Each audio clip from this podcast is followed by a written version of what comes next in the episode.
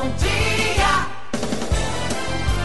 Marilei. Muito bom dia! Ótimo dia para você que nos acompanha aqui na Rádio Metropolitana. Amanhã é muito especial, hoje é dia 10 de julho de 2023. O segundo semestre já começou com destaque hoje da entrevista ao vivo e em cores, aqui na Rádio Metropolitana, no estúdio da nossa emissora, na Barão de Aceguai 468, no centro de Mogi. Ontem a Rádio Metropolitana comemorou 62 anos de história, que começou com o seu Jair Mariano Sanzoni, o pai do Silvio Sanzoni, avô do César, do Silvinho, de vários outros netos, né? Mas o César e o Silvinho, o César porque ele que administra o dia a dia da rádio, mas o nosso diretor-presidente é o Silvio Sanzoni. Então, ontem a gente comemorou aniversário. Hoje, o deputado Marco Bertaioli aqui com a gente, deputado federal. Tem vários assuntos importantes, de reforma tributária até pedágio. Nós temos muitos assuntos. Bom dia, deputado. Muito bom dia, Marilei. Uma alegria muito grande estar aqui com você. Duas semanas ausente em função dos compromissos em Brasília, em função dos compromissos em São Paulo, mas é uma alegria muito grande começar segunda-feira com você. Hoje, dia 10. Dia 10 é dia de pagar a conta, né? Então a gente já, já acorda meio atrapalhado, né? Porque é dia de pagar a conta. Tudo vence dia 10. Mas é uma alegria estar aqui com você. Um abraço muito grande a todos que estejam nos ouvindo nesse momento. E a sua audiência aqui em Mogi das Cruzes é extraordinária, como é em todo o alto do Tietê. Quero agradecer muito essa oportunidade e eu me sinto sempre realizado quando eu posso estar aqui e colocar os assuntos que são debatidos em Brasília e dar a opinião sobre os assuntos que são debatidos em Mogi das Cruzes. Fico muito feliz de aproximar as decisões, esclarecer posições, como eu fiz a semana passada em relação à reforma tributária. Trabalhei demais, Marilei, trabalhei muito, me dediquei muito, estudei muito para que eu pudesse votar naquilo que eu acredito ser o melhor para o nosso Brasil e hoje poder explicar. Semana passada eu tive a oportunidade de conversar com a imprensa praticamente de todo o país, esclarecendo, dirimindo dúvidas, e mesmo assim é difícil, porque nós estamos vivendo num momento muito complicado, né? De informações distorcidas para todos os lados. E as informações são divulgadas conforme a, o interesse de cada um. E a pessoa que está aqui no senso comum, tocando a sua vida, criando sua família, é óbvio que não tem todas as informações para julgar se aquela notícia que ela está recebendo é verdadeira ou falsa. Por isso que a rádio é tão importante. A Rádio Metropolitana, que completa 62 anos, quero mandar um abraço imenso aqui para o meu amigo Silvio Sanzoni, parabenizá-lo pela administração, não da Metropolitana de Mogi, mas de todas as metropolitanas. Eu, particularmente, falo toda semana em todas as metropolitanas, né? Eu falo em Taubaté com Alexandre Vilela eu falo em Lorena com a Amanda, eu falo em Guaratinguetá com a Dani Dias, eu falo em Campos do Jordão com o Alexandre Vilela também. Então, eu parti aqui com você, Marilei, é uma alegria muito grande e através da Metropolitana, que é a maior audiência de Mogi das Cruzes até o Rio de Janeiro, disparado, eu falo exatamente para pontuar os, aquilo que verdadeiramente acontece e informar os nossos ouvintes. Então, hoje, é, segunda-feira, consegui vir pessoalmente aqui, te dar um abraço e abraçar todos que estão nos ouvindo. E, por favor, ah, o WhatsApp da Marilei, o e-mail da Marilei está sempre à disposição para nós conversarmos com muita franqueza, dirimimos dúvidas, mas é, explicar tudo o que acontece em Brasília e o que acontece em Mogi. Nós recebemos aqui o secretário de Segurança Pública na semana retrasada. Eu trouxe o Derrite, que é o secretário de Segurança Pública Mogi, fui com ele ao Corpo de Bombeiros, entregamos quatro novas viaturas de resgate que são tão fundamentais para salvar vidas nas estradas, nas ruas dos municípios. Fazia mais de 10 anos que o bombeiro não recebia uma viatura nova, Marilei. E eu tive a oportunidade, ao lado do deputado federal Márcio Alvino, entregarmos quatro viaturas para nossa região. Um trabalho focado no, tra... no, no, no, na, na, no salvamento de vidas. O deputado André do Prado teve conosco também, que foi um dos organizadores da vinda do secretário Derrite. Pudemos falar na Câmara Municipal de Mogi com todos os vereadores, uma sessão que foi extraordinária. Quero aqui mandar um abraço para o presidente da Câmara, o Furlan, que gentilmente nos recebeu na Câmara junto com todos os vereadores, viu, Furlan? Obrigado. E também o anúncio do, do, do, do secretário Derrite, que atendeu a um pleito de todos os deputados, e aí também os deputados desse ano. O Marcos Damasio, que estava lá conosco, o André do Prado, o Rodrigo Gambale, o Márcio Alvino e eu é a vinda de um BAEP para nossa região, um batalhão de ações especiais, que vai reforçar muito a segurança do Alto Tietê. O batalhão de ações especiais, ele é um apoio à atividade da Polícia Militar. E aqui em Mogi das Cruzes, que nós temos um novo comandante, estou feliz da vida com isso, um comandante mogiano, você sabe que eu valorizo demais isso, e o Tenente Coronel Shen, que foi promovido, assumiu o 17º Batalhão. O Shen está no comando, então toda vez que ele tiver uma operação que precise de apoio, ele vai contar com um BAEP, um Batalhão de Ações Especiais na região do Alto Tietê.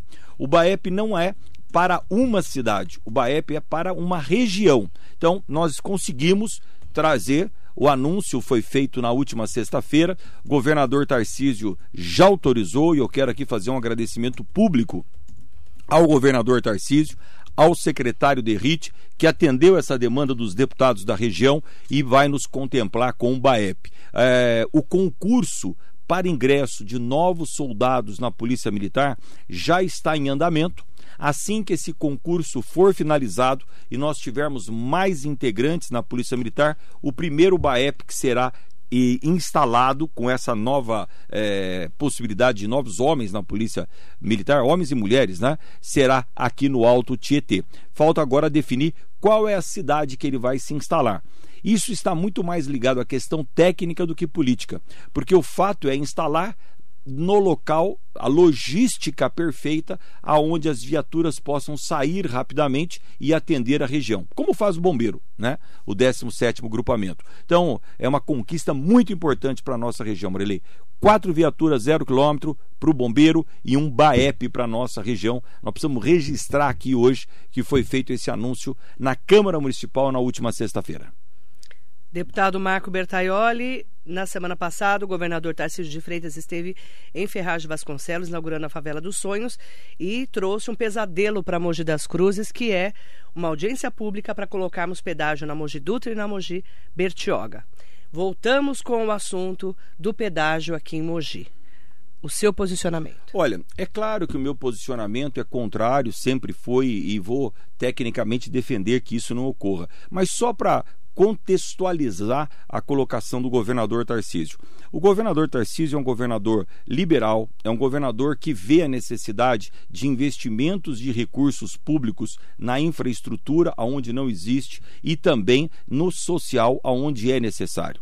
Quando ele diz o seguinte: olha, todas as estradas de São Paulo estão sendo estudadas, estão sendo é, é, consultadas todas as possibilidades. Por exemplo, a Mogi Bertioga. O que, que nós precisamos fazer na Mogi Bertioga? O governador Tarcísio tem uma secretaria em São Paulo, Marilei, que é a Secretaria de Participações, Parcerias de PPPs.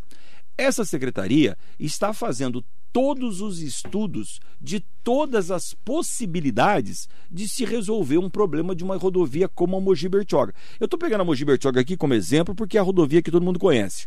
Uma rodovia que é tecnicamente perigosa, com curvas bastante acentuadas, uma rodovia que eh, não suporta mais o tráfego intenso de finais de semana, férias, feriados, uma rodovia que precisa ser, ter o seu trajeto melhorado e tem também a questão ainda dos desbarrancamentos ao longo de toda a Serra do Mar.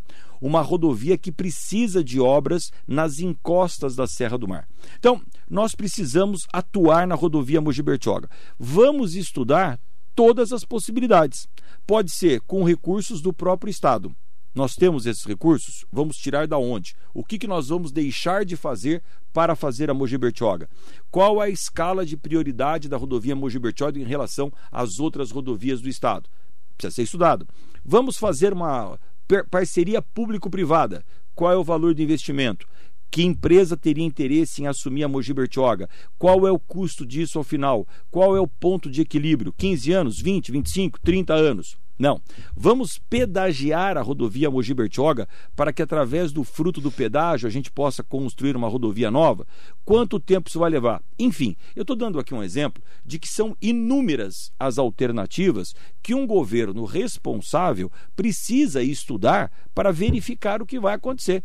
Então, é muito importante que o governador tenha dito o seguinte: nós estamos estudando todas as possibilidades. Não significa que vá ter. Isso ainda depende dos estudos e depende da autorização do próprio governador. Agora, é fundamental que a Prefeitura Municipal de Mogi das Cruzes esteja envolvida nisso não distante do governo do estado, mas próxima, estudando juntos, entendendo as necessidades para não acontecer o que aconteceu da outra vez, uma audiência pública que permite que isso ocorra. Então, a minha posição é: pre, as prefeituras dos municípios não podem se omitir, precisam estar próximas. Segundo, é preciso aguardar os estudos que estão sendo feitos. E terceiro, eu entendo, aí é uma opinião pessoal minha, que o trecho de Mogi das Cruzes à rodovia Ayrton Senna não cabe um pedágio. E nós vamos trabalhar tecnicamente para comprovar isso. Tem muito tempo para a gente discutir isso ainda, Marilei. Você é contra um pedágio na Mogi Dutra? Sou contra um pedágio na Mogi Dutra.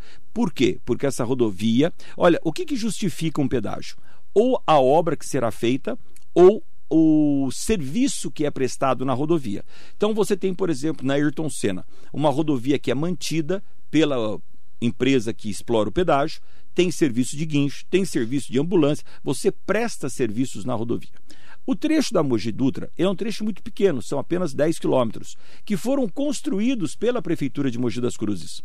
E esse trecho construído pela Prefeitura de Mogi das Cruzes tem os serviços oferecidos pela cidade, seja os serviços de resgate, agora inclusive com duas viaturas novas, ou seja os serviços de guincho. Então, tecnicamente, eu não vejo necessidade de que, tanto que foi assim, que da outra vez nós conseguimos trabalhar e suspender essa uh, pretensão do governo do Estado. Mas vamos aguardar os estudos todos, porque os próprios estudos que estão sendo feitos, que vão ficar prontos no final do ano, podem os próprios estudos chegarem à conclusão de que não é viável, Marilei. Então, cada dia sua agonia. Vamos com calma, eu tenho certeza que nós vamos ter aí uma, a melhor definição. Na Mogi Bertioga, você seria a favor de um pedágio? Eu não conheço o projeto, é o que eu estou dizendo. A Mogi Bertioga, do jeito que está, tem muita dificuldade de continuar. É uma rodovia que eu gostaria que fosse duplicada como está sendo duplicada a rodovia. Rio Santos. Não, não, não. São José dos Tamoios. Tamoios. São José dos Campos, Tamoios. Caraguá. É. A Tamoios está sendo inteirinha duplicada. inteirinha. É uma rodovia que você fazia antes um trajeto em uma hora e tanto, agora você faz em 30 minutos, não tem mais curva, é uma coisa maravilhosa. Agora, para fazer isso, foi feita uma parceria público-privada. É uma empresa que está fazendo e pedagiaram a rodovia. Eu não sei se é essa a saída para Mogi Bertioga, mas a Mogi Bertioga no futuro terá que ser duplicada, porque o leito carroçável dela não comporta mais a quantidade de veículos que faz uso dessa rodovia todos os finais de semana. Qual o nosso papel na audiência pública que deve acontecer agora em julho? Toda é, é o que eu acabei de dizer, a prefeitura municipal precisa estar junto, dando o seu posicionamento técnico. Se a prefeitura não acompanhar, não der as informações técnicas, não der, o posicionamento da prefeitura municipal é fundamental para que qualquer audiência pública ocorra. Até para autorizar a audiência pública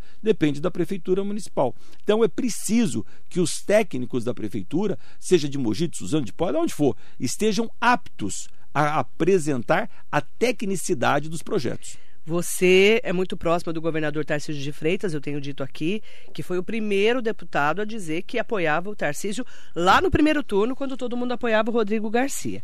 Você é muito próximo dele, o seu vice é o Felício Ramon, que é do PSD.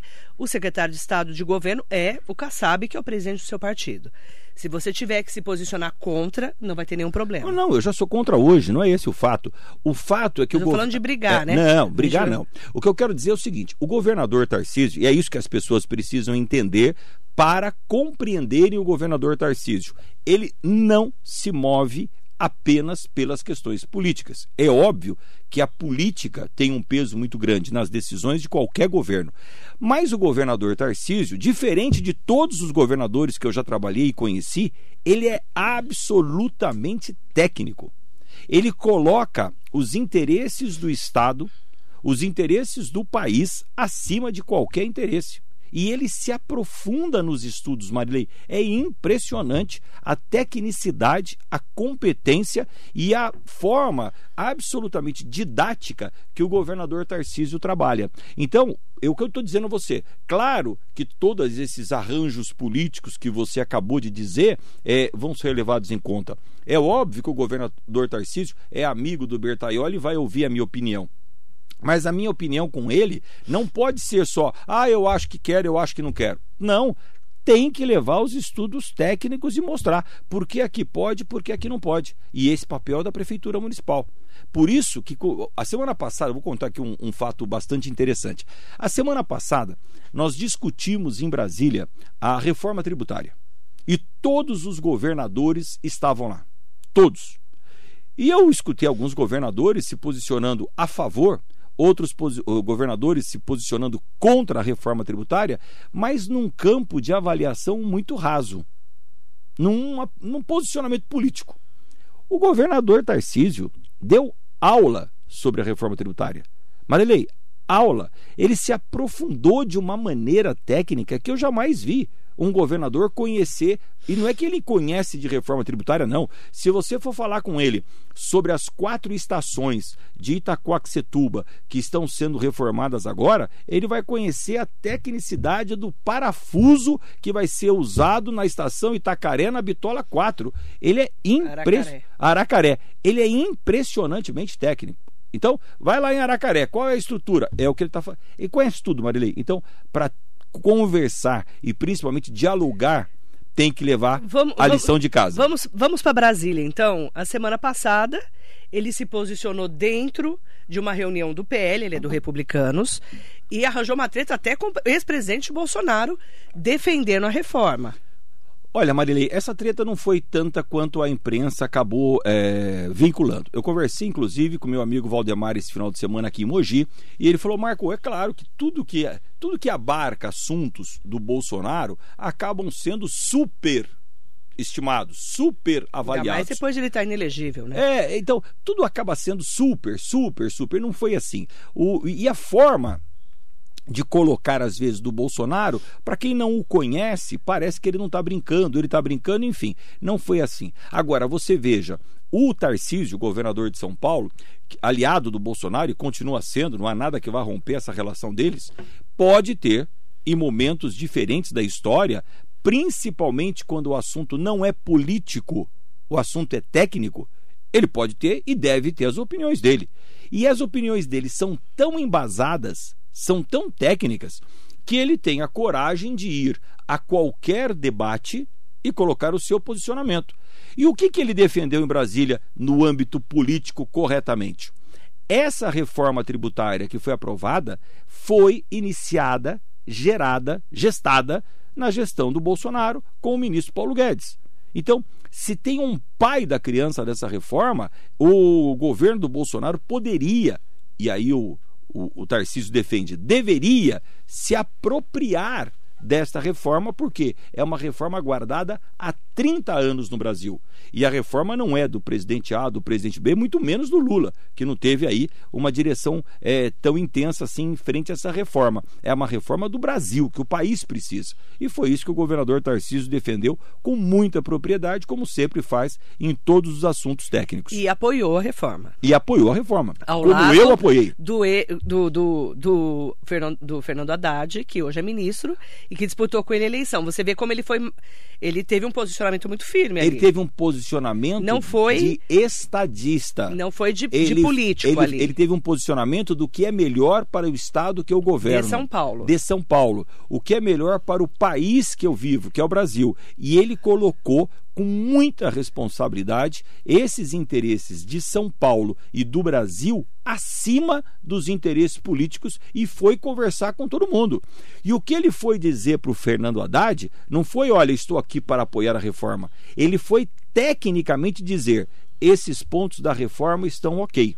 E esses pontos aqui, se não forem alterados, eu não vou apoiar. E os pontos que o governador Tarcísio propôs alteração foram alterados e por isso que o projeto foi votado. Ele agiu como todo mundo tem que agir. O prefeito da cidade que está discutindo se tem pedágio ou não tem que se preparar tecnicamente, ir ao governador e dizer: olha, eu apoio por causa disso ou não apoio por causa daquilo. Tecnicamente. O governador deu exemplo para nós do que ele faz e é isso que todo mundo tem que fazer. O governador não foi ao ministro da, da, da Fazenda, Fernando Haddad, dizer que apoiava ou que não apoiava. Ele foi defender São Paulo e dizer assim: olha, da forma que está, nós não podemos votar. E foi alterado os pontos, eu acompanhei, eu estava junto, que o governador Tarcísio colocou como imprescindíveis para que a reforma tributária fosse apoiada. Olha, Marília, eu vou dizer uma coisa para você. Dá muito orgulho caminhar com o governador Tarcísio e ver o quanto ele é comprometido e o quanto ele é dedicado aos assuntos que ele esteja dialogando, conversando, debatendo. Você, deputado Marco Bertolli, por que você votou a favor da reforma? Marília, por uma questão muito simples. Primeiro, porque eu estudei muito a reforma tributária. Se eu não tivesse estudado, eu talvez não tivesse votado a favor. Segundo, que em 1986, é, eu tinha 18 anos, quando eu montei a minha primeira loja aqui em Mogi das Cruzes, eu já tive o contato com esse universo do sistema tributário brasileiro. E ali eu já ouvia em todas as associações comerciais que eu visitava a necessidade que o Brasil tivesse uma reforma tributária. Depois disso, nesses últimos 30 anos, nós discutimos por diversas vezes a necessidade da reforma tributária e nunca chegamos a um denominador comum. Dessa vez, o projeto foi proposto ainda no governo Bolsonaro. O projeto foi estudado durante dois anos, aperfeiçoado, aprimorado e chegou ao ponto de ser votado. Eu estive agora, três meses atrás, na OCDE, na Organização para a Cooperação do Desenvolvimento Econômico, durante uma semana estudando os sistemas tributários. E hoje você tem no mundo 174 países que utilizam o sistema tributário chamado IVA, Imposto sobre Valor Agregado.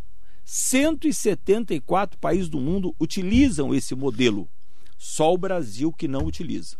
Então, Marilei, das duas, uma. Ou o mundo inteiro está errado e só o Brasil está certo, ou a gente pode pelo menos imaginar que o Brasil esteja equivocado e o mundo esteja, inteiro esteja certo. Segundo, o nosso sistema tributário é tão complexo, é tão difícil de se entender, que todas as empresas brasileiras, todas, que forem fiscalizadas minuciosamente pelos auditores da Receita Federal, serão autuadas. Todas. Ou por uma vírgula, ou por um recolhimento que não entendeu, ou por uma nota fiscal que não era daquela forma. Todas as empresas brasileiras. Não é possível viver num regime tão de uma parafernália tributária como esse. Segundo, quem está aqui não tem jeito, você investe mesmo assim e monta a sua empresa. Agora, quem está fora vai vir para o Brasil por quê, Marilei?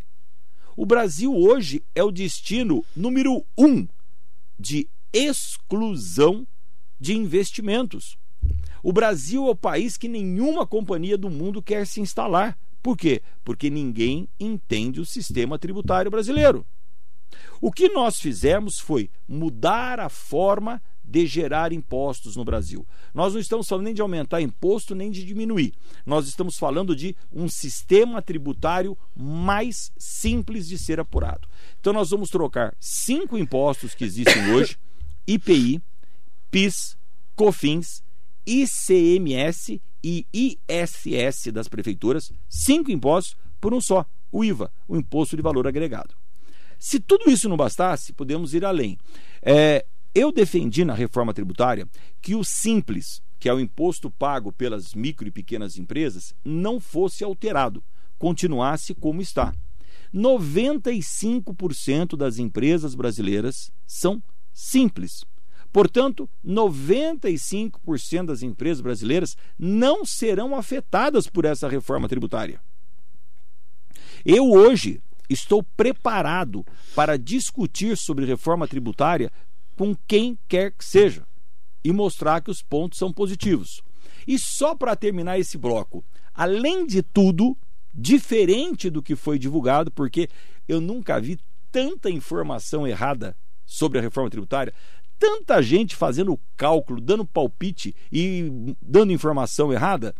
a cesta básica no Brasil será isenta de impostos a partir desta reforma tributária. O governo federal vai editar todos os itens que compõem a cesta básica no Brasil. Uma, aproximadamente 250 a 300 itens. Sabe quanto será o imposto dessa cesta básica? Zero. E divulgaram por aí que a cesta básica vai aumentar 60% com a reforma tributária. Como é que vai aumentar se nós acabamos de votar a isenção para cesta básica. Não tem cabimento você comprar uma cesta básica e pagar imposto. Você vai no supermercado Chibata aqui em Mogi, compra uma cesta básica, R$ reais, paga 20 reais a mais de imposto, Marilei. Isso vai acabar. Se não fosse só por isso, já teria valido todo o esforço que nós tivemos para aprovar essa reforma tributária. E um último item. Você que está em casa, você que está nos ouvindo, quando você compra qualquer produto, Marilei, qualquer produto, seja o pãozinho ou seja um telefone celular, você paga impostos. Os impostos estão embutidos dentro dos produtos e é impossível você calcular quanto de imposto você está pagando. Por exemplo, você vai comprar um aparelho de celular. Vamos supor que esse aparelho, Marilei, custe mil reais. Quanto verdadeiramente custa o aparelho?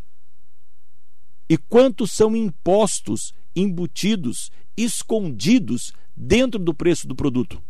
O Brasil é o único país do mundo que esconde impostos acumulados dentro do preço dos produtos, Marilei.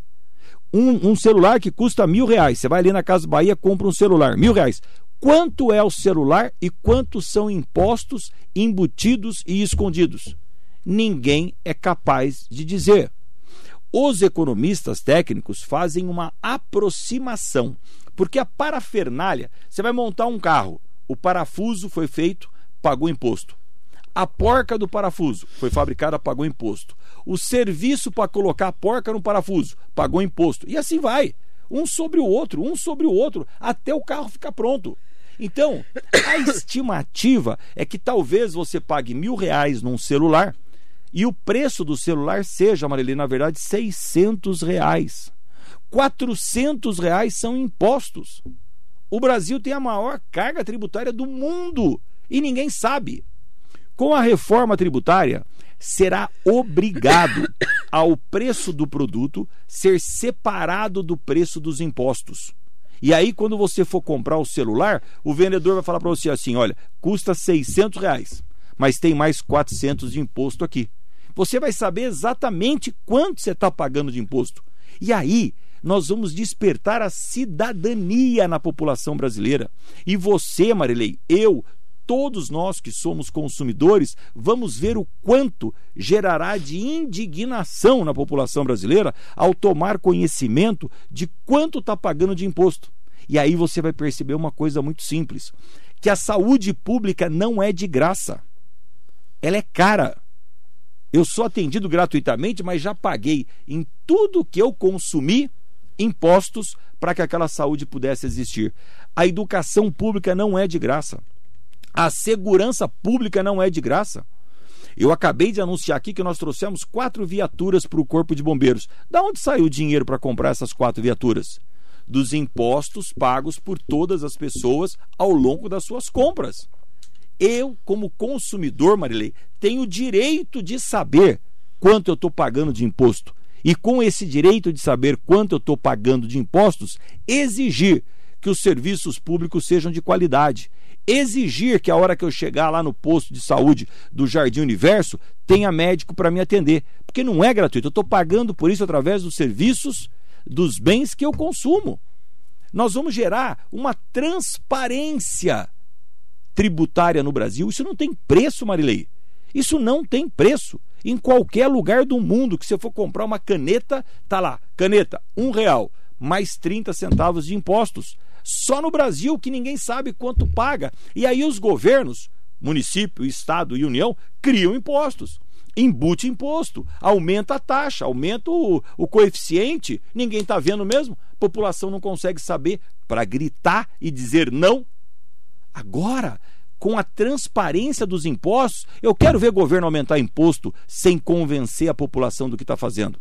aumentar a alíquota de imposto sem convencer a população de que os serviços públicos estão sendo prestados com qualidade. Marilei, eu tenho convicção que nós não encontramos a reforma tributária perfeita, mas eu estou convicto de que nós estamos no caminho da transparência e da educação tributária que o nosso Brasil nunca teve. Agora vai para o Senado. Já aprovamos na madrugada da última quinta-feira, terminamos a votação às 4 horas da manhã. Vai para o Senado. O Senado deve, claro, promover alguns ajustes, algumas mudanças. Todo mundo tem uma vírgula para ajustar a gente acredita que vote no Senado agora no segundo semestre para voltar até o final do ano para a Câmara novamente e a gente tenha mais uma oportunidade de revisão. Então a reforma foi aprovada, mas tem muita revisão para ser feita. Tem a revisão do Senado, depois tem a revisão da Câmara, depois tem a revisão do governo federal. Então tem muita água para passar por baixo dessa ponte ainda. Mas até o final do ano, pelo que tudo indica, né? Esperamos que vá para o Senado, volte para a Câmara, façam os ajustes. Seja aprovada e aí, Aí sim. ela deve entrar em vigência em 2029. 29. Sim, daqui 24, 4 anos, 5 anos de transição para preparar os sistemas de computador, preparar os sistemas, os softwares do Brasil inteiro, para que aí comece um período de transição efetiva. Uhum. E ela estará plenamente em vigência em 2032. Então tem muito tempo para todos se adaptarem. Tá aí o deputado explicando o seu posicionamento, né? Independente da pessoa ser contra ou a favor, ela precisa entender exatamente o que é essa reforma tributária. Deputado, temos várias perguntas que eu abri uma caixinha ontem no Instagram. É, muitas pessoas perguntando para você É. sobre o seu futuro político. Então, por exemplo, vou abrir aqui uma das perguntas que recebi ontem. Se não aparecer um nome forte, você vem candidato a prefeito em 2024? Que, que você. Como que vai ser seu posicionamento em relação. Porque, assim, agora o que rola na cidade, na região, no estado de São Paulo, é que você vai estar sendo cotado para ir para o Tribunal de Contas do Estado de São Paulo. Aí tem pessoas que falam que não, você vai ser pré já é pré, vai ser um pré-candidato a prefeito de Mogi em 2024. Você continua na Câmara. Né? Qual o seu futuro político? Você já pa- parou para pensar sobre isso? Olha, Marilei, deixa eu te contar uma coisa. Eu, é, uma vez, lá na Associação Comercial de São Paulo, na FACESP, Federação das Associações Comerciais do Estado de São Paulo, eu tinha como presidente o Guilherme Afife Domingos, que é um gênio, uma fábrica de ideias, uma pessoa que todo mundo sabe que é muito próximo a mim, que eu admiro muito e que eu tenho um respeito profundo. E nós tínhamos uma decisão para ser tomada parecida com esta, uma decisão de, ah, nós vamos por aqui ou vamos por ali. E é uma tarde da noite, já lá conversando com a FIFA, eu falei, a FIFA, e aí, o que, que nós vamos fazer? Ele virou para mim e me disse um ditado, uma sabedoria eh, libanesa que eu nunca mais esqueci e que norteia muito a minha vida e as minhas decisões. Ele dizia assim: faça o bem e jogue ao mar. O que ele leva, ele traz. Então, se você tiver uma vida pautada em fazer o bem às pessoas, se você tiver uma vida pautada no trabalho, no estudo, na dedicação a melhorar a vida das pessoas, como eu sempre fiz, eu sempre repeti, só vale a pena estar na vida pública se for para melhorar e poder ajudar as pessoas, senão não faz sentido algum. E é por isso que muitos políticos acabam dando com os burros na água, porque acabam não focando no bem das pessoas e sim no seu próprio bem, é o que mais acontece. Então, nós acabamos tendo aí é, essa oportunidade. É, eu tenho ouvido isso tanto quanto você, eu não existe nada de concreto nisso, de ah, tá fe... não, não existe nada de concreto. É, são muitas especulações e eu fico feliz no sentido de que todas as vezes que há um cargo importante é, sendo indicado no estado de São Paulo, o meu nome seja lembrado. Fico muito feliz, claro, é um reconhecimento à gestão que nós fizemos aqui em Mogi das Cruzes durante os oito anos. Fico muito feliz todas as vezes que me trazem, toda semana me trazem, Marilei. É uma pesquisa em Mogi das Cruzes feita por não sei quem. Ah, não sei quem fez uma pesquisa, não sei quem fez. E a nossa posição nessas pesquisas são sempre muito positivas, lembrando o que nós fizemos durante os oito anos na gestão é, à frente da Prefeitura Municipal de Mogi. Eu e o vice-prefeito Cuco Pereira. Aproveitar e mandar um abraço para o Cuco. Então, tudo isso me deixa muito feliz. E, ao mesmo tempo, em Brasília, é, como deputado federal, eu tenho alcançado posições que não são fáceis de serem alcançadas. Eu tenho dialogado com todas as autoridades do Brasil de uma maneira que não é fácil dialogar. Então, Marilei, eu como gosto de trabalhar, eu como gosto de servir as pessoas, eu gosto de cuidar da minha Mogi das Cruzes, eu vou fazer isso aonde eu estiver. Seja o cargo que eu estiver, aonde eu estiver, essas premissas estarão unidas. Trabalhar, fazer o bem às pessoas e, de uma maneira muito prazerosa, ajudar a cuidar da minha Mogi das Cruzes, que tem tanta coisa para fazer. É, faça o bem e jogue ao mar. Até o final do ano a gente tem aí uma, umas decisões e, claro, todas elas estão sendo avaliadas. No Estadão, quando você foi indicado do Valdemar, segundo o Estadão, para o Tribunal de Contas do Estado, eles fizeram uma matéria dizendo que você é acusado de superfaturar merenda escolar. Deputado Marco Bertoli também é o nome de Gilberto Kassab para essa vaga. O que é essa informação? Pois é, essa é uma informação que você não deveria nem ler, porque é uma mentira. Então, Por isso perder. que eu tô lendo. Não, não devia. Eu, você eu tô lendo mentira- porque está no jornal É. Estado de São Paulo. É, não, não está. É um dos é, Não, não está. Foram colo- foi colocado equivocadamente no digital do Estado de São Paulo. Nunca foi publicado pelo Estado de São Mas Paulo. no porque- digital. No digital. Por que, que foi retirado? Porque é uma mentira que foi E é bom que plantada. o senhor esclareça, é, porque, que foi deputado, plantado, porque foi, foi, muito comentado aqui na região. porque foi plantado lá por pessoas que devem ter outros interesses, não aqueles que sejam dignos de serem ditos. E durante a minha gestão, eh, o Rodrigo Valverde, que na época era vereador, fez uma, uma acusação que não se comprovou na justiça. A justiça determinou o arquivamento através de um perito judicial que analisou, comparou e chegou a uma conclusão muito óbvia. Ah, os preços comparados entre os dois produtos não eram os mesmos, portanto, não seriam corretos de serem comparados. Determinou o arquivamento da denúncia. E a outra já tem um perito judicial tão dedicado, tão dedicado que acabou com a denúncia que havia sido feita. Então, levantar esses assuntos que não são verdadeiros é o que faz esse país viver de fake news, viver de Mas o mentiras. Estadão colocou viver... no digital dele e você é, entrou em contato com o Estadão. Como é que Não, foi? nós mandamos o- a decisão judicial. Foi isso. É isso. Que, não- por isso que eles não colocaram em mais lugar nenhum. É a decisão judicial que já arquivou. Naquela época já arquivou na hora. Já arquivou. Na hora não. Não, depois, depois de- de investigação. de um perito avaliar. Olha, Marília, a gente precisa lembrar que a merenda de Mogi das Cruzes foi avaliada como a melhor merenda do sudeste do Brasil. A melhor merenda do sudeste do Brasil. Quando o governo federal avalia a qualidade de uma merenda, ele não avalia só o que você comeu de arroz e feijão. Ele avalia todos os insumos e avalia toda a operação, desde o ato da compra até o ato que a merendeira faz aquela merenda, até o ato do servimento e qual a, a, a, composição de ingredientes que possam dar alimentação a uma criança.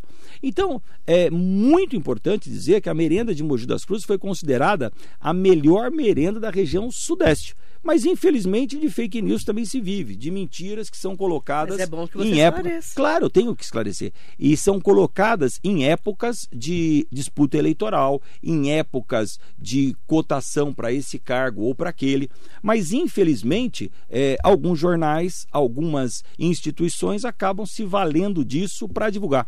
Mas esse final de semana, no domingo, eu coloquei aqui no meu Instagram, vou até pegar aqui para ler para você, Marilei, uma frase muito interessante, porque as pessoas fazem mal às outras e acham que ninguém fica sabendo. É interessante isso, né? O de camarada, ontem, o não, ontem. o camarada vai lá, pede para fazer uma maldade e acha que ninguém vai ficar sabendo quem fez. Mas é incrível como em política não tem segredo, todo mundo sabe tudo. Em certos momentos na vida, a melhor coisa que você pode fazer é ficar calado, mantendo a calma e observando. Esse é um desses momentos, Marilei. Faça o bem, jogue ao mar. O que ele leva, ele traz. E a gente sabe exatamente quem foi lá, pediu para falar. Já sabe? Inclusive aqui em Mogi das Cruzes. Então, é muito fácil. Faça o bem, jogue ao mar. Já que o conseguiu que- rastrear isso? Mas, no, no mesmo dia. Rapidamente. No mesmo dia. Então é isso, Marilei. Vamos tocar a vida pra frente, porque a Não, gente, mas como é faz o bem. esclareça, Você concorda? Porque rodou aqui na cidade, é óbvio, né? E mandaram pra mim, óbvio também. Mandar bom dia especial para todas e todos que estão aqui com a gente. Tem várias perguntas, deputado. Mas antes eu quero mandar bom dia para os vereadores José Luiz Furtado, o Bigêmeo está aqui com a gente, o vereador Edson Santos está aqui conosco. Aproveitar para mandar bom dia para o doutor Laerte Silva. E também o Sadal Sakai também está aqui com a gente, o interventor da Santa Casa de Suzano. Mandar bom dia para o vereador Otto Rezende, Mário Tel Magalhães, da RTV Filmes, mandando um ótimo dia para nós. E aproveitar, o Theo Cusatz também está aqui com você, com você e comigo e com a gente, né? Eu tive a oportunidade de entender a reforma tributária com ele no final de semana. Aliás, o Theo Cusatz, ele fez um post de uma foto sua, de Valdemar, no sábado vocês estavam juntos. Valdemar Costa Neto, presidente nacional do PL.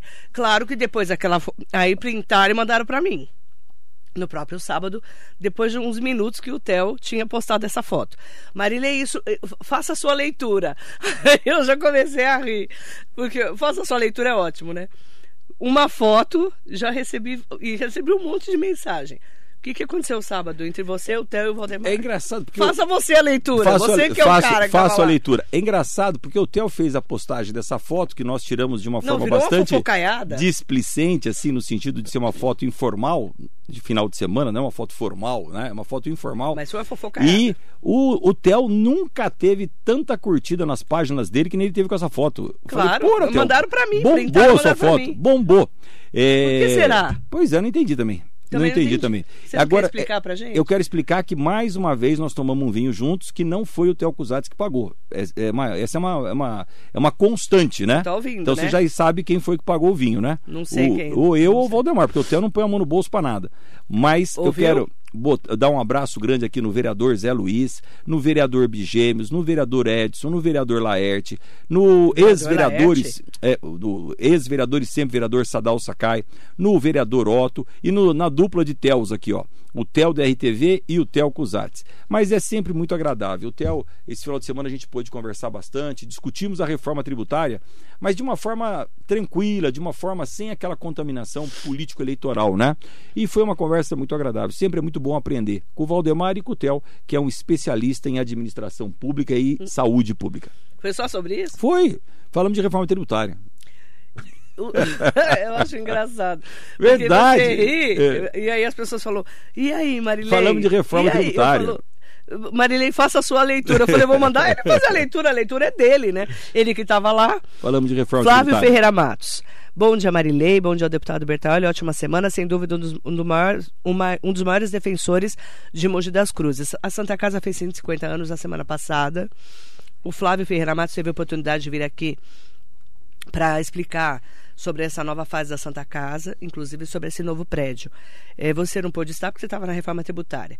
Vamos falar um pouco de Santa Casa? Vamos, lógico, mas eu não pude estar, mas a Mara, minha esposa, estava lá, Estava lá, Mara, me né? representando e representando ela mesma, porque a Mara tem ajudado muito as organizações não governamentais em Mogi das Cruzes, né? E o prédio que deve ser construído na Santa Casa para receber as novas unidades de centro cirúrgico e as novas unidades de UTI é um incentivo meu. Eu tenho conversado muito eu tenho incentivado muito que a Santa Casa faça esse prédio, assuma essa responsabilidade, esse desafio. E lá na Santa Casa, Marilei, tem um terreno do estacionamento que é apropriado para que a construção seja feita. Eu já consegui para a Santa Casa nesses últimos anos quase 8 milhões de reais. Muitos foram investidos em serviços públicos desses recursos e uma boa parte deles está sendo investido na feitura do projeto executivo, na feitura do projeto que vai dar origem ao prédio novo. Este prédio novo deve custar algo em torno, segundo o projeto que nos foi apresentado pela mesa diretiva da Santa Casa, 15 milhões de reais. Aproximadamente 15 milhões de reais. E esses 15 milhões de reais eu já garanti no orçamento de 2024. Então, a Santa Casa já tem a segurança dos recursos para a construção do prédio. Aí falta equipar o prédio, comprar todos os equipamentos novos. Você não vai fazer uma UTI nova e colocar equipamentos velhos. E aí, a Santa Casa vai fazer agora, acho que no mês de outubro, um jantar comemorativo a esses 150 anos, que é uma data histórica, e lançar uma campanha de arrecadação de recursos que deem origem à compra de equipamentos. Entendeu? E aí é isso que está acontecendo. Agora, os recursos para o prédio eu já garanti no orçamento federal de 2024. O secretário de Saúde da Prefeitura de Suzano Pedro está mandando um grande abraço para, para mim e para você também, deputado Bertaioli.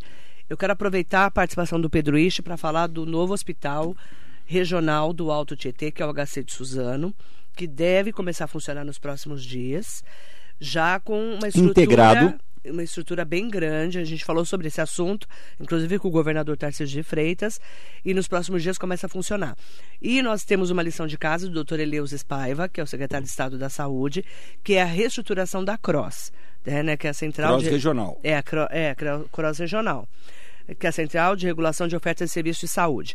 Qual a sua expectativa sobre o HC, que é agora o Hospital Regional Alto Tietê, para ajudar a desafogar também, por exemplo, vai ter ortopedia lá, porque vai ajudar a desafogar o hospital, a Santa Casa aqui de Mogi. Olha, Marilei, é, eu tenho visto, acompanhado e fico muito feliz de ver os avanços que algumas cidades estão tendo na área da saúde pública. Uma delas, sem dúvida alguma, é a cidade de Suzano. Eu tenho conquistado muitos recursos em Brasília para ajudar, eu tenho conquistado muitos recursos para que os investimentos sejam feitos em Suzano, seja na Santa Casa, que está sendo nesse momento administrada pelo meu amigo Sadal Sakai, ou seja, nas novas unidades de saúde que a prefeitura tem criado. E nesse momento quero parabenizar aqui o prefeito Rodrigo Achiuchi e de uma maneira muito especial o secretário de saúde Pedro Ishi, que é um dedicado, esforço concentrado para que a saúde pública de Suzano melhore. Lembrando que entre todos esses esforços existe a construção de um hospital eh, federal em Suzano e o hospital estadual do Hospital das Clínicas está pronto.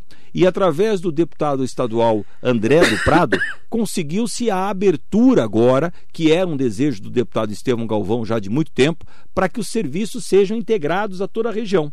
Não há mais como uma unidade de saúde funcionar como polia solta, fora da rede. O CROSS regional, que é um pleito de todos nós, traz isso, a regionalização.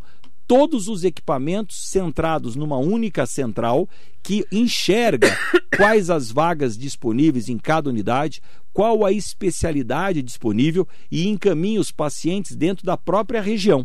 Então, é muito importante o cross regional. Mas para isso, o doutor Eleuze, secretário de saúde, vem repetindo: cada cidade precisa fazer a sua lição de casa, fazer com que a UPA funcione, com que a unidade de saúde da família funcione. Todos os equipamentos têm que funcionar, senão o elo da corrente fica frouxo e arrebenta.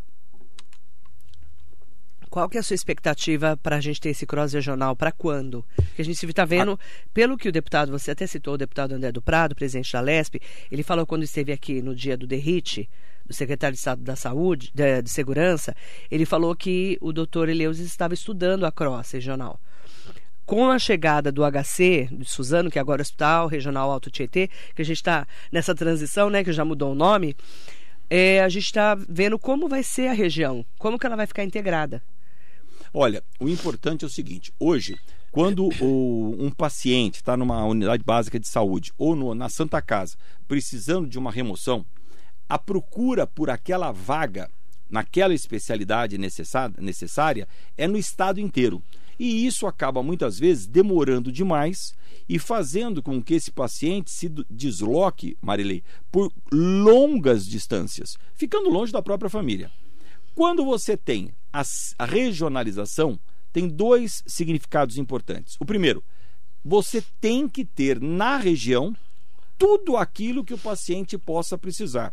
Então você tem que ter hemodiálise na região, você tem que ter cirurgia neurológica na região, você tem que ter cirurgia de câncer na região, você tem que ter quimioterapia, é tudo na região. E aí, quando um paciente de Mogi das Cruzes precisar, é no Alto Tietê que essa vaga vai ser encontrada. Então, o Hospital Santa Marcelina, em Itaquá, ele vai estar focado no cross do Alto Tietê ou no cross do Estado? A partir de agora no cross do Alto Tietê. Por isso que é tão importante a abertura do Hospital das Clínicas. Ele é a para o Alto Tietê. Então, o Hospital Municipal de Mogi das Cruzes, Valdemar Costa Filho, que eu construí em Bras Cubas, para a região. E aí você vai vendo a capacidade de cada região para poder atender ao todo, de forma que qualquer necessidade que o paciente tenha, ele seja atendido no Alto Tietê, não saia daqui para ser é, atendido e encontre o que ele precisa. A regionalização é o grande desafio. Segundo o secretário Eleusis, até o final do ano, nós já vamos ter as primeiras regiões do estado descentralizadas do CROSS estadual na criação dos CROSS regionais. Vamos trabalhar muito para que o Alto Tietê seja uma delas. Todos os equipamentos aqui para que isso ocorra nós já temos. É só colocar em prática essa reestruturação que a gente fala de repactuação da saúde, né? Em Mogi, Luzia de Pinho Melo, Hospital de Bras Cubas, que é o Valdemar Costa Filho. Aí nós temos também o Dr. Arnaldo Pesu de Cavalcante.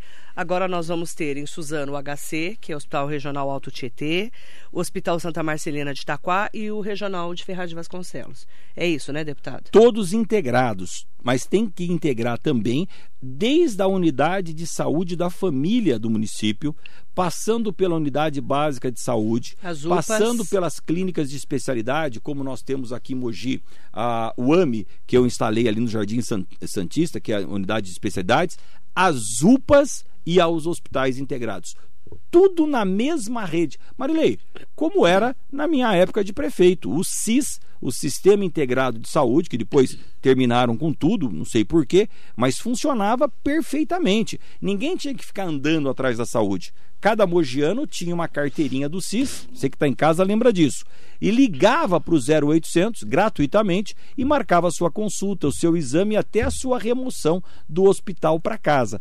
Isso vai ser implantado agora regionalmente. Deputado, é, agradecer em nome da Terezinha Chu, né, lá de Bras Cubas, a todas e todos. Não consigo ler outras perguntas, porque é muita pergunta também. Mas se for coisa pontual, com certeza a assessoria do deputado consegue responder. Obrigada, deputado, pela sua participação. Quero aproveitar aqui, aqui nesse, nesse encerramento e falar da campanha que a Associação do Voluntariado de Mogi das Cruzes está fazendo, a Mara, minha esposa, que coordena, que é a campanha do Pé Quentinho. Arrecadação de meias infantis para adultos e para crianças. E a doação sempre na sede do voluntariado. Vai até o final de julho. E também, além de parabenizar a Mara por essa campanha, e as campanhas não governamentais são sempre muito importantes, por quê? Porque as campanhas unem as pessoas em prol de uma causa é, nobre, e nesse caso é a campanha das meias, tanto infantis quanto para adultos. E aqui, Marilei, mandar um abraço especial para o meu amigo vereador Antônio Lino, que no dia 10 de julho comemora o seu aniversário. Lino, eu tenho certeza que você está nos ouvindo. Um é abraço hoje. grande. É hoje. É, é hoje. Um feliz aniversário, é saúde, uma boa reestabilização aí no seu tratamento e logo logo nós vamos estar juntos tomando um café para comemorar. Parabéns, dedicar aqui a nossa conversa de hoje ao Antônio Lino. Feliz aniversário pro Lino. Saúde para ele também. A gente sabe que está passando por uma fase difícil de saúde, né? Saúde para o vereador, ex-vereador Antônio Lino. Obrigada, deputado. Eu que agradeço, Marilei. Um abraço a todos os nossos ouvintes. Como eu digo, é sempre uma satisfação muito grande estar com você aqui às segundas-feiras, poder falar de assuntos tão diversos, trazer é, esclarecimentos, trazer pontos que sejam absolutamente verdadeiros para a nossa população e tirar dúvidas, que é o mais importante. Então, muito obrigado, fiquem com Deus, uma boa semana e até segunda-feira que vem, se Deus quiser. Amém. Muito bom dia para você.